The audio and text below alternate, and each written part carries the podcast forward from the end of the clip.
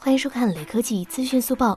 有一种人呢，买苹果电脑装 Windows 系统，以后呢，买 iPhone 装安卓的人可能也有了。外国黑客已经成功将安卓的系统移植到越狱 iPhone 手机中。目前，Project Sandcastle 项目仅适配 iPhone 7和 iPhone 7 Plus 两款机型。不过，该项目还不完美，安卓系统很多地方的适配都不完善，包括 GPU、音频、手机网络、蓝牙和摄像头不能正常工作。从操作视频来看，系统操作不太流畅，还有卡顿出现。